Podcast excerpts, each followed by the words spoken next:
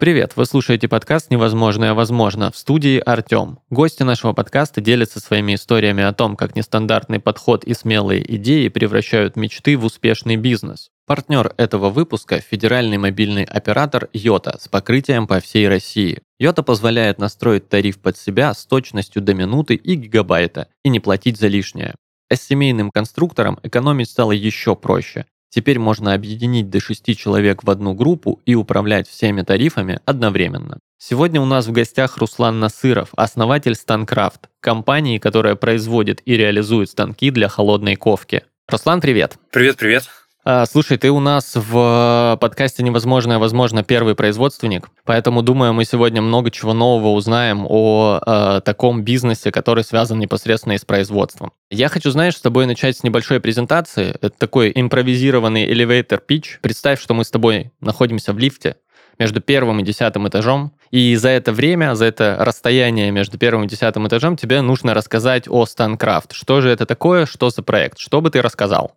Да, я понял, хорошо. А, мы производим оборудование для дачников. То есть люди, которые любят делать что-то своими руками, там, например, ворота, заборы, мангалы кованые или теплицы, они покупать это дорого, как правило. То есть кованые ворота стоят дорого, а, но можно сделать их самому. То есть они покупают у нас набор станков, который стоит там около 20 тысяч рублей, и делают своими руками теплицы, ворота, мангалы, заборы, скамейки, лавочки, все что угодно. Это если совсем вкратце. Ну, это вполне на 10 этажей. Сейчас, собственно, можно выйти из лифта и более более подробно по этому поводу пообщаться. Смотри, э, я, насколько знаю, Станкрафт — это не первый твой подход к собственному делу, и были другие проекты, успешные, неуспешные, э, не знаю какие. А расскажи нам о том, как твой путь к этому проекту проходил, э, чем ты занимался до того, как, собственно, вот основал собственный бизнес производства станков для холодной ковки. Ну, блин, на самом деле у меня это прям типичный случай, когда выстреливает одна ниша из 10-15, ну, что-то такое, потому что я вообще познакомился с бизнесом, когда учился в универе. Я учился на программиста. В какой-то момент понял, что мне это не особо интересно на самом деле. И наткнулся на видео, э, на какие-то обучающие видео по бизнесу. То есть там условно раскладывали, из чего состоит бизнес. Это было видео БМ. У меня до этого была в голове прям типичная каша. Знаешь, то, что это связи. Ну, то есть из чего бизнес состоит? Из связи, из каких-то там муток, непонятных схем и вот это все. Они разложили, из чего это реально состоит, и стало, в принципе, понятно, что вроде как даже там обычный человек, в принципе, может попробовать. И затраты особые там не нужны. Вот. И с тех пор, это было в 11-12, наверное, году, 12-13 год, с тех пор я начал как-то пробовать. Так как денег нет, сначала ты пробуешь что такое, что, что не требует затрат. Ну, то есть я учился делать сайты, настраивать рекламу, понимал, как происходит вот сама лидогенерация, э, изучал там CRM-системы, кому-то их внедрял, кому-то там делал сайты, делал рекламу какой-то момент понимаешь, что, блин, вроде я делаю сайт рекламы, появляются заявки, появляются клиенты, которые хотят купить, и люди ну, им продают. А я думаю, может попробовать себе что-то такое же сделать. Ну, это, наверное, типичный путь человека, который начал с маркетинга и хочет что-то свое дальше такое. Вот. И было у нас довольно много ниш.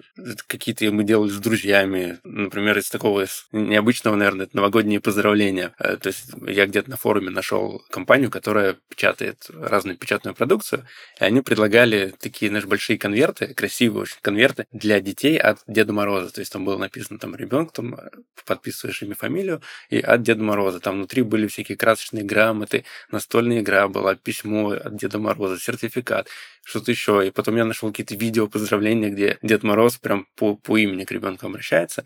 И они печатались на диске. Тогда еще диски были популярны. Тогда ну, у людей были дисководы. Вот. И на дисках печаталась там прям картинка была, где написано там типа, Лешеньки от Деда Мороза прям на диске. Это было такое на несколько сезонов. Мы ходили по садикам. Это такая типичная история, когда ты приходишь куда-то, ищешь там заведующую, общаешься с ней, оставляешь какие-то образцы группам в садике, оставляешь таблицы, чтобы они записывались сюда. Они записываются. Ну, это такая была на несколько сезонов. Первый сезон она скорее была в минус, но там за счет следующих сезонов мы как-то вышли в плюс даже. И это был такой, наверное, один из первых опытов бизнеса с друзьями. В итоге дальше мы начали тестировать после этого сезона бизнес, получается. Мы каким-то летом мы тестировали стройку. То есть мы просто расклеили объявление по дачному поселку, что мы можем сделать там кровлю, ремонт крыши, ну, вот что-то такое, да, там какой-то разбор зданий. Все такие плотнические работы. И идея была в том, чтобы найти бригады, которые это делают, там, на Авито, и найти людей, которым это надо. И вот как такие посредники сводить бригады с людьми. И получается, что зарабатывать комиссию на этом. Э, у нас бригад было много, а заказов на сами вот эти работы было мало. Но там однажды мы сделали один заказ сами. Там надо было кровлю утеплить. Ну, то есть просто утеплить кровлю, а мы такие рукастые парни были. В принципе, могли сами попробовать вписаться, и даже, скорее всего, у нас получилось бы. Вы не нашли подрядчика и взяли все в свои руки? Да, мы решили попробовать, почему нам самим не попробовать. Нас было там пять человек. Мы приехали, это около 70 километров от города, где я жил, короче. Приехали, сделали кровлю за ночь. Стали ехать обратно, у нас машина сломалась. Мы в итоге ночевали там же, где делали кровлю на даче, хорошо, он нам ключи оставил. Вот, переночевали, потом... Нам заплатили, кстати, 12 тысяч рублей э, на 5 человек ну, с учетом дороги там вышло около десятки, получается, мы за сутки заработали там по две тысячи на каждого, это были реально большие деньги. Ну, то есть казалось, что это прям успех-успех. Ну, правда, потом мы на ремень ГРМ еще потратили тысячу полторы, потому что он порвался. Но в итоге это такое... Незапланированные издержки все-таки возникли, да? то есть амортизация, вот это все никто не отменял.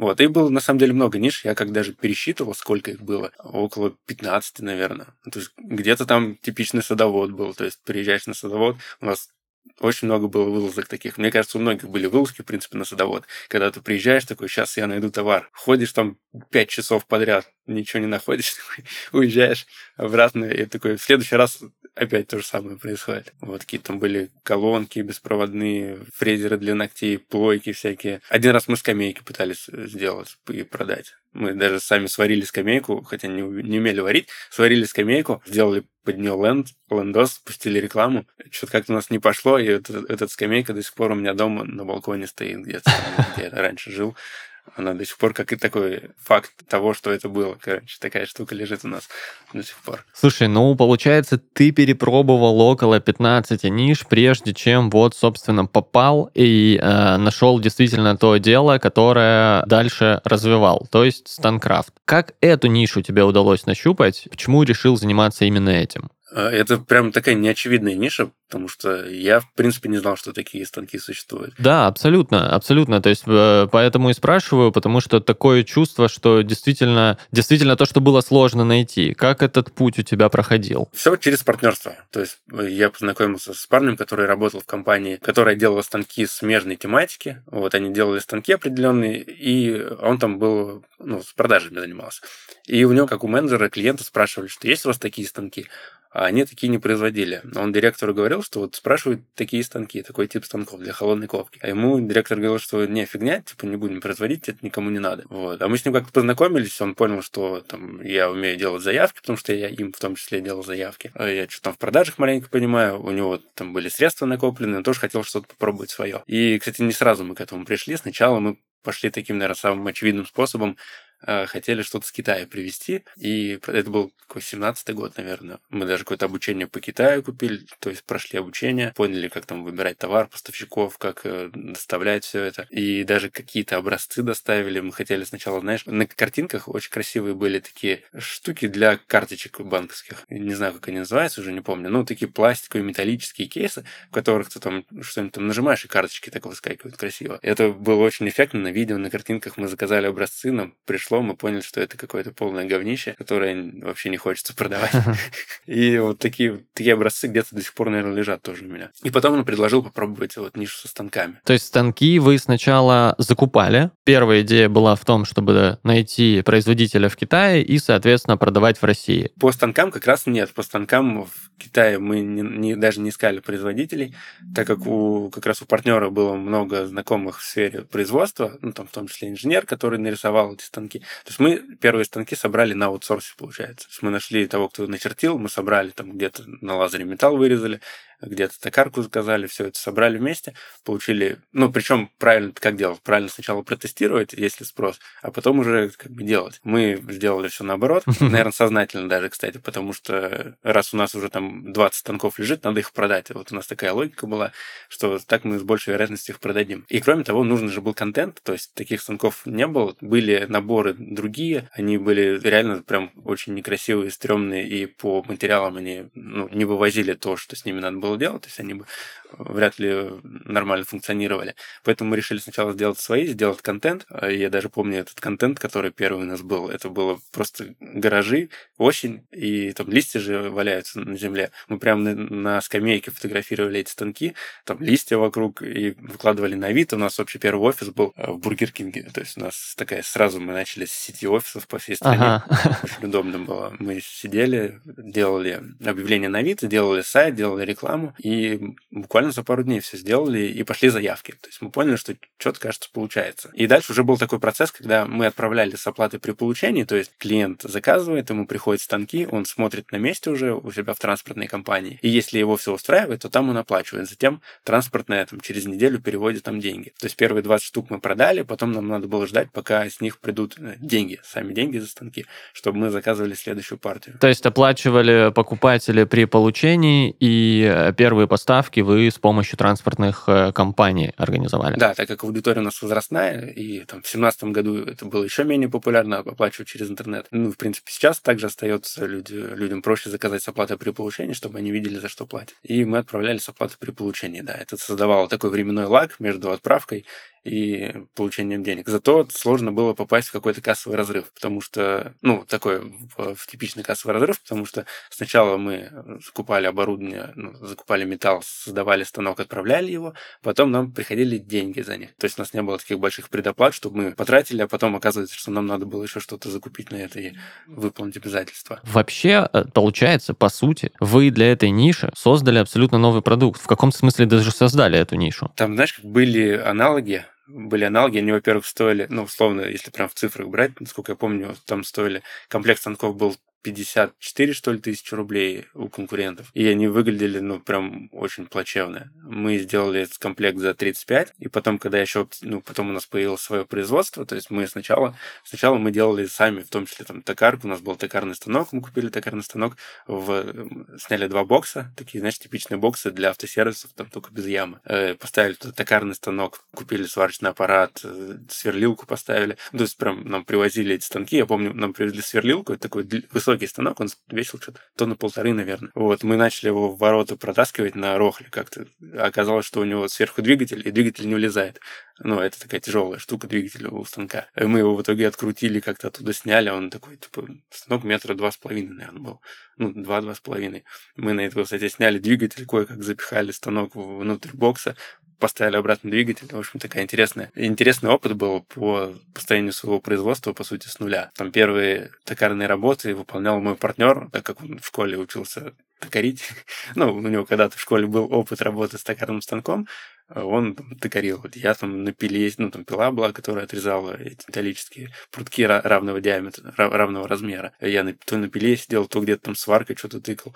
У нас первый инженер, где-то даже фотография осталась, как инженер сидит на коленях, у него на земле детали, которые надо сварить. Он на коленях в сварочной маске в этом фартуке, наклонившись, варит детали, потому что у нас даже там стола сначала не было сварочного. Вот, то есть так постепенно, постепенно мы начали, и на самом деле мне действительно кажется, что мы сформировали сформировали этот рынок, ну, либо сформировали, либо в правильный момент зашли. Потому что спрос сначала был низкий, но так как там, мы давали много, мы действительно давали много рекламы везде, ВКонтакте, в Инстаграме, Яндекс, Google, YouTube, все, что могли охватить, ну, естественно, там площадки типа Авито, спрос начал увеличиваться. То есть люди начали понимать, что такие станки существуют, ведь главная проблема была в том, что люди не знали, что такое вообще есть. И вот за счет нашей рекламы, за счет тех видео, которые мы снимали, спрос стал больше. Когда спрос стал больше, естественно, появились конкуренты. Кто-то там просто копировал наши станки, кто-то там делал с какими-то изменениями, кто-то с Китая привозил. Кстати, китайские производители тоже были, но там потом, когда еще скакнул доллар, как-то они тоже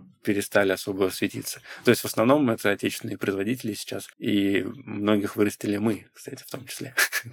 Если так можно сказать. В каком-то смысле создали рынок и подтянули туда новых игроков? Ну да, это всегда так и получается, когда рынок расширяется, появляются новые игроки, которые замечают знают это, и они как бы в эту движуху хотят тоже залететь. Это в принципе, логично. Э, Руслан, смотри, будет очень интересно поговорить о том, как, э, собственно, вы продвигали продукты, как о нем рассказывали, да, какие каналы использовали и так далее. Но давай сначала чуть подробнее о самом продукте. Человек, который э, покупает у вас станок для холодной ковки, что он получает в итоге? Да, давай расскажу вообще, что за клиенты, кто эти люди. То есть это, как правило, мужики, которые любят что-то своими руками делать. У них есть дача, либо загородный дом, и они хотят там себе мангал сделать, ворота. Ну, в принципе, когда у тебя загородный дом, ты, например, его построил или дачу, тебе там хочется какие-то ворота красивые, забор поставить, качели садовые сделать. И ну, с коваными элементами это вы, выглядит красиво. То есть кованые элементы такие завитки на воротах, на заборах, наверняка э, все видели эти завитки. И их можно делать э, двумя способами. Первый способ это заказать у кузнеца. То есть кузнец это человек, который у него там горн, наковальня, молот, он нагревает металл, стучит по нему, скручивает его. Получается безумно красиво, получается супер оригинально и бесконечно дорого. Ну, потому что это ручной труд, и это реально дорого. Многим не, ну, не по карману. И второй вариант это станки для холодной ковки. То есть они есть электрические там дорогие для производства, да, то есть если какое-то массовое производство, они покупают дорогущее оборудование и на нем делают вот эти вот все элементы. Либо это ручные станки, которые стоят, там, у нас один станок, например, там типа 8 тысяч, 9 тысяч, комплекты там от 20, но в целом там за 20 тысяч уже можно собрать комплект, где будет три станка, и каждый станок будет выполнять свою функцию. То есть один станок на отдельный вид завитка. То есть они, знаешь, есть там такие, как спиралевидные, есть, когда как будто трубу скрутили, знаешь, вдоль своей оси, такой трассировка называется. И вот для каждого элемента есть там отдельный станок, и покупая комплект, ты можешь, в принципе, делать любые виды элементов и комбинировать их между собой. То есть ты можешь представить, какой ты хочешь себе забор или мангал кованый, или найти просто в интернете картинку. Если у тебя руки, ну, как бы, если ты человек рукастый, то ты можешь это нарисовать и понять, какие тебе элементы надо сделать. Вот. И на этих станках делаешь элементы, свариваешь все вместе, получается такая конструкция, конструкция, которая становится там мангалом. Либо, либо теплица еще очень популярна. То есть теплицы нужны всем, у кого там есть участок какой-то. И одно дело, ты можешь купить теплицу, это будет стоить там сколько-то денег, довольно много причем денег. Либо ты можешь купить отдельно теплицы, что такое? Это, по сути, металлические такие большие профильные трубы, которые ну, дугой кручены, можно сказать. Вот, они как бы дуги такие стоят, и, по сути, это и есть теплица. То есть, если ты научишься из прямого профиля делать дугу, то ты, в принципе, сможешь сам теплицу сделать. И для этого есть отдельные станки. Ты просто вставляешь прямую профильную трубу, прокатываешь ее через специальные ролики несколько раз, и она как бы загибается, получается такая плавная дуга. Вот. И эти станки стоят там типа 6, 7, 8, 10 тысяч рублей, в зависимости от того, с каким размером материала будешь работать. И получается, что дешевле купить станки, сделать своими руками, потому что и удовольствие получишь, а эти люди получают удовольствие от того, что они делают. И сэкономишь денег, и плюс там, ну, родные скажут, какой красавчик сделал сам своими руками. Плюс соседи, может, еще увидят, скажут, сделай мне тоже. И за счет этого также можно еще заработать. Это уже получится продажи для бизнеса? Да, это, то есть у нас основная категория клиентов это те, кто своими руками для себя делают что-то, и часть клиентов на заказ что-то делает. То есть кто-то перетекает, кто-то взял, чтобы для себя что-то делать, потом у него начали спрашивать, он э, начал делать кому-то на заказ. То есть я купил станки за счет того, что кому-то сделал, ему заплатили, и он уже за счет этого купил станки. Помните самую большую книгу, которую вы прочли? Или, может быть, что-то написали сами? А вот Лес Стюарт из Австралии может похвастаться самой большой, и не побоимся этого слова, незамысловатой книгой в мире. За 16 лет и 7 месяцев он написал 19 890 страниц. Текст книги – цифры от единицы до миллиона прописью. Вам же при оплате услуг мобильной связи такие огромные цифры знать ни к чему. С конструктором тарифа Йота вы можете настроить тариф под себя и не платить за лишнее. Невозможно? Возможно с Йота. А вот э, подскажи, Руслан, человеку с нуля, который раньше этим не занимался, легко ли будет освоить станок? И есть ли у вас набор обучающих материалов, которые помогают это сделать? Да, кстати, основной прикол в том, что может это делать любой человек без опыта даже, ну, там, в ковке. Или, ну, главное просто уметь варить, наверное, то есть пользоваться сварочным аппаратом, соединить две металлические части так, чтобы они не развалились. И, по сути, все. То есть там дальше довольно простой набор действий. Вставляешь там заготовку в станок, прокручиваешь, получился завиток. Ну, естественно, мы снимаем снимаем, у нас есть YouTube-канал, мы снимаем э, как обзоры станков, так и какие-то делаем э, изделия с, на наших станках своими руками. То есть у нас там есть кованый мангал очень красивый, большой, э, биокамин супер красивый. Ну, в общем, много там изделий на самом деле. И это такой уже пак роликов у нас есть, где мы делаем на наших станках какие-то красивые штуки, показываем при этом себестоимость и сколько это стоит там, на рынке. Например, там биокамин стоит около 40 тысяч рублей. У нас себестоимость вместе с топкой, со всеми камнями, то есть полностью биокамин, вышел в 12 тысяч, из которых как раз 9,5 тысяч это вот эта топка, которую надо купить э, отдельно, и там камни, вся, вся вот эта вот история. А сам корпус, ну, очень красивый корпус, сам он вышел там типа в 2000 рублей. И вот со всеми изделиями получается очень большая экономия. Хорошо. А, вот э, у вас есть канал на Ютубе, где вы, собственно, учите людей, э, в том числе, как пользоваться вашими станками и как своими руками создать что-то невероятное для своего дома и дачи. А вообще, какие еще каналы продвижения этого бизнеса работают? Что вы пробовали, что сработало, что не сработало, и что подходит больше всего? Как вы рассказываете о своем продукте? Ну, мы стараемся использовать все возможные варианты продвижения. Там Яндекс, Google, ну, то есть когда э, это было еще актуально в случае с Гуглом. А Инстаграм, который сейчас запрещен в России. ВКонтакте, Авито, все площадки, там Юла в том числе. То есть мы стараемся присутствовать везде, при этом там, через систему аналитики смотрим, откуда приходит клиент, откуда не приходит клиент, то есть куда бюджет сливается. Ну, там, в частности, мы Ройстат используем для этого. И причем это такая не статичная какая-то история, что у тебя это работает, это не работает, и все, всегда так э, и есть. Мы, ну, вообще рынок меняется, и мы понимаем, что люди тоже начинает пользоваться другими каналами для получения товара, ну, для поиска товара. Там в том числе ТикТок мы, кстати, тестировали. В ТикТоке, с ТикТока тоже были заказы. Единственное, сейчас там таргет запрещен, поэтому не получается там рекламироваться. Но в целом даже такие неочевидные вещи, как ТикТок и станки для холодной ковки, то есть они не очень совместимы логически. Но тоже эта комбинация дает заявки и там дешевле, чем в Яндексе, например. То есть мы стараемся использовать все, что до чего могут дотянуться руки, но основной канал продаж это, конечно, там через сайт, э, ну, стандартный трафик, это там Яндекс, э, ВКонтакте, запрещенные всякие площадки. Но сейчас, сейчас уже тот самый Инстаграм мы используем только как... У нас там есть канал с подписчиками, и мы прям в нем показываем, как мы работаем на наших станках, что получается. И уже там подписчики наши, они покупают у нас там около 35 тысяч подписчиков. При этом самое забавное, первые 10 тысяч подписчиков мы получили на пустой аккаунт, когда мы просто использовали его как прокладку, чтобы люди на сайт попадали. То есть люди видели рекламу в соцсети, приходили на сайт. Кто-то из них переходил в наш пустой аккаунт и зачем-то подписывался. Реально около 10 тысяч подписчиков было вот именно таким способом. Вот просто они как-то прилипли к пустому аккаунту, непонятно зачем. Потом мы такие, блин, надо же вести Инстаграм. Начали вести вести вот эту вот штуку, которая сейчас запрещена. Да, тот самый ресурс, который ныне запрещен. Про каналы продвижения, в принципе, мы с тобой определились. А вы всю свою продукцию, каждый свой станок, любое его комплектующее доставляете. Как организована доставка? Как вы начинали с ней работать и изменилось ли что-то за время со старта проекта? Э, да, у нас изменилось количество транспортных компаний, то есть сначала мы отправляли там одной компании, которая была наиболее удобна. У нас производство в Твери, так, ну, поэтому у нас не все транспортные есть. И из тех, которые есть, мы выбрали ту, которая работает с наложенным платежом. В 2017 году их, кстати, было не так много. Сейчас уже больше компаний занимаются отправкой с наложенным платежом. И, ну, кстати, сказать про канал продаж сейчас еще Marketplace в том числе используем. Вот, и начинали там с одной компании транспортной с наложенным платежом, потом заключали договора с другими.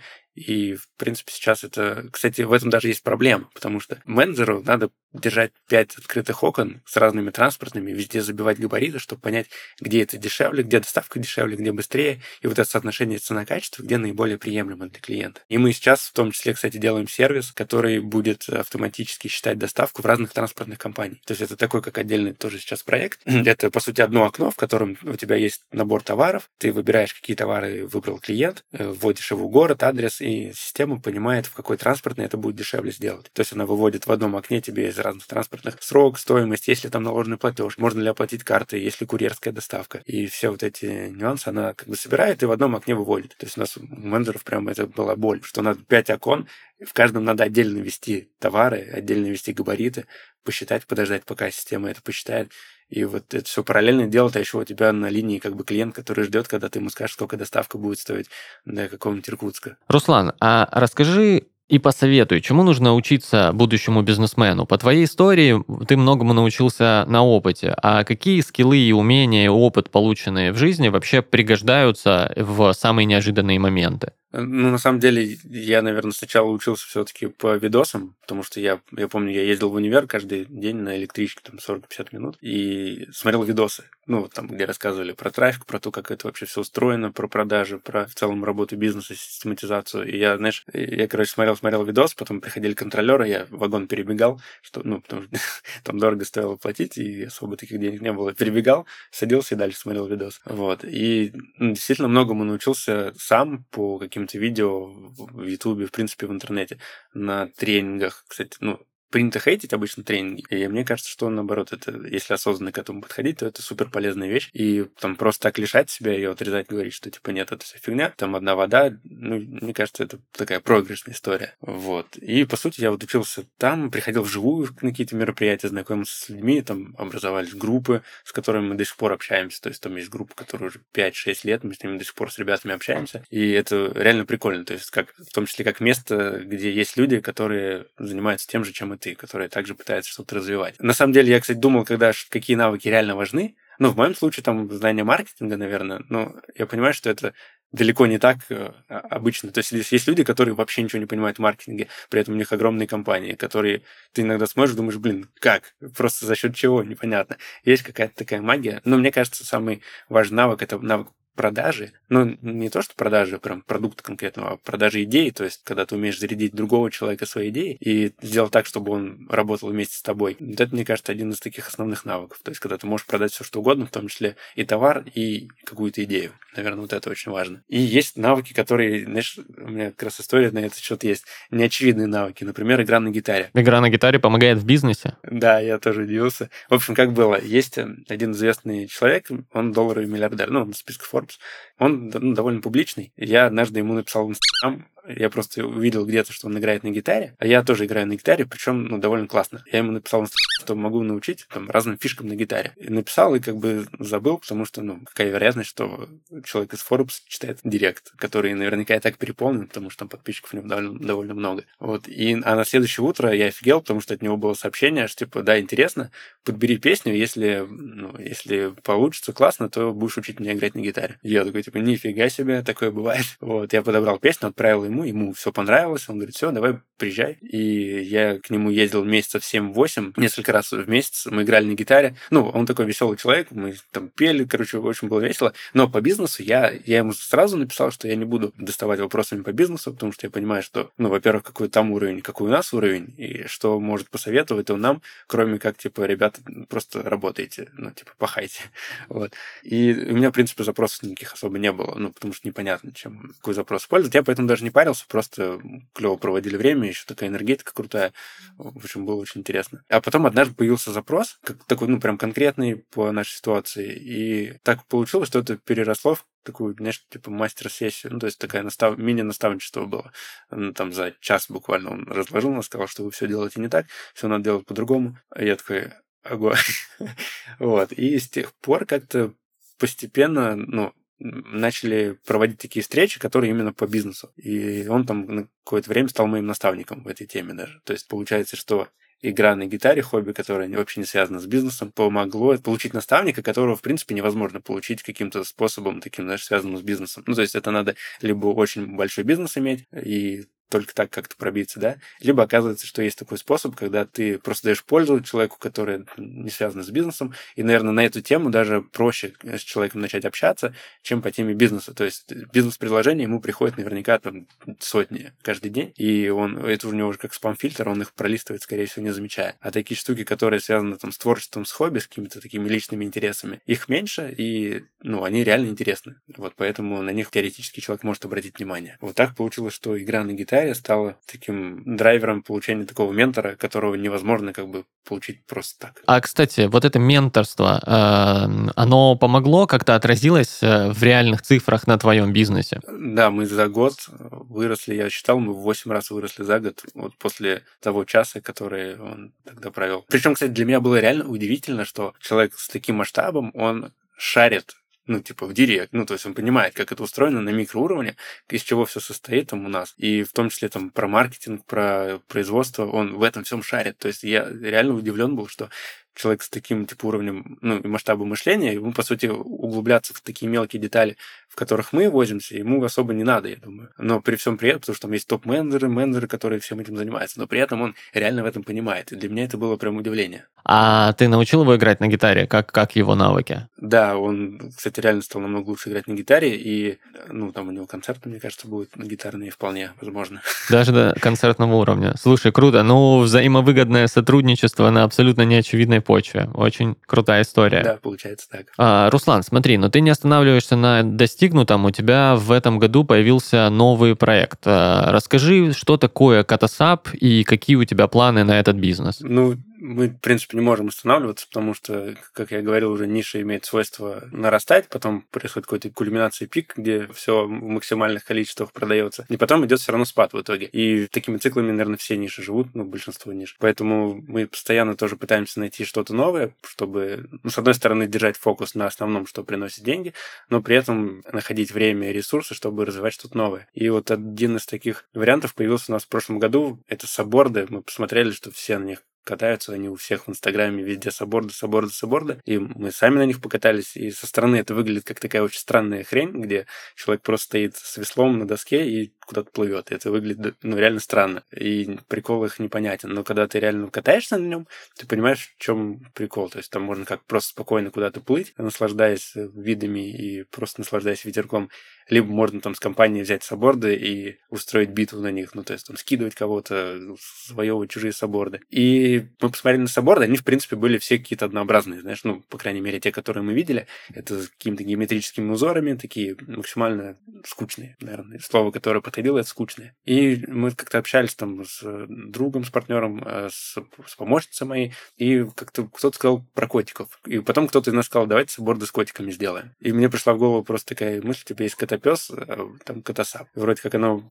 так зашло, мы решили попробовать. То есть мы сделали дизайны, несколько дизайнов. А саборды производят в Китае. То есть производить не в Китае их и невыгодно, и по процессу производства, ну, то есть в Китае все уже налажено, они производят эти саборды уже там типа не первый, не второй, не третий год, уже давно производят. У них система отлажена, они производят для брендов, для крупных. Вот мы выбрали несколько производителей, у которых заказали образцы, чтобы нам понимать, э, какое качество по факту, да, потому что написано у всех примерно одинаково, а что по факту непонятно. И нашли производителя, у которого качество оказалось прям ну, то, что нужно, топ, заказали у них наши дизайны, и вот первую партию нам привезли в этом году. То есть в этом году, по сути, это такой тест ниши, насколько это зайдет, насколько эта тема вообще актуальна. То есть первый сезон, когда вы тестите эту нишу, как раз-таки в этом году. Да, прям такой тест ниши, опять неправильно. То есть мы тестировали зимой сабборды, ну, то есть у нас были дизайны, мы, по сути, сделали все материалы, рекламные сайты, и там даже с образцами летали в Египет, чтобы их как бы на море прям отснять, чтобы был контент э, для рекламы. Ну, и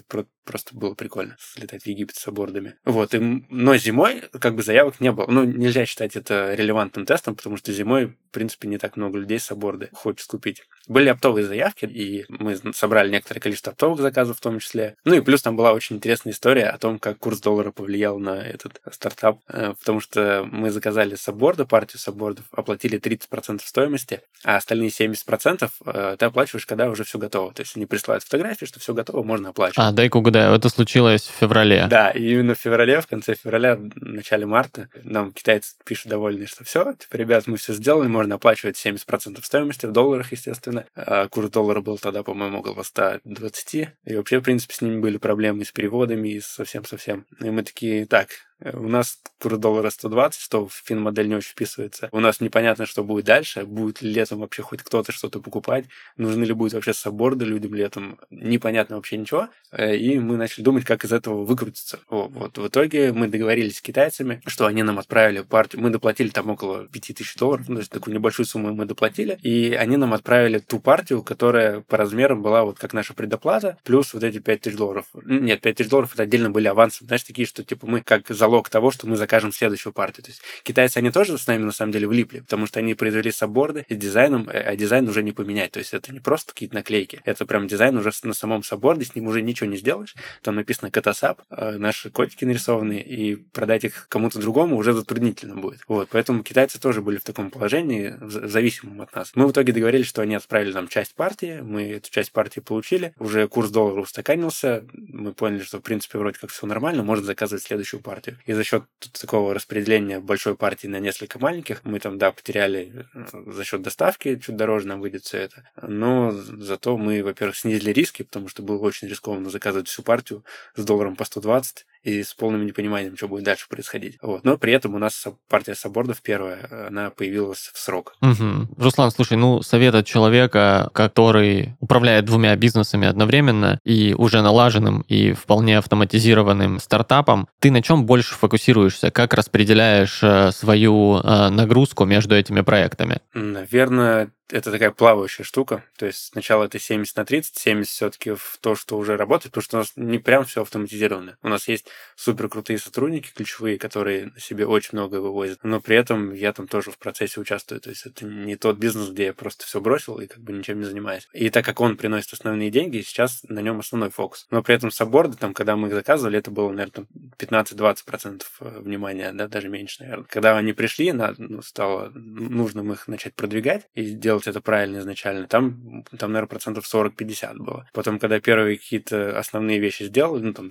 самое емкое, наверное, это сайт сделать, такой нормальный продающий сайт, и там настроить рекламу первую. Потом это уже, ну, то есть находишь человека, который делает именно сайт, находишь человека, который делает рекламу, и контролируешь уже больше все это. Вот, поэтому опять фокус сместился на станки. Руслан, спасибо, что поделился своей вдохновляющей историей о том, как найти нестандартную нишу и построить в ней успешный бизнес. Да, всем спасибо. Всем пока. В гостях подкаста «Невозможное возможно» был Руслан Насыров, основатель Станкрафт, компании, которая производит и реализует станки для холодной ковки. Вы слушали подкаст «Невозможное возможно» студии Red Barn. Подписывайтесь на нас в соцсетях, слушайте нас на всех музыкальных платформах, верьте в свою мечту и невозможное станет возможным. Всем пока! Пока.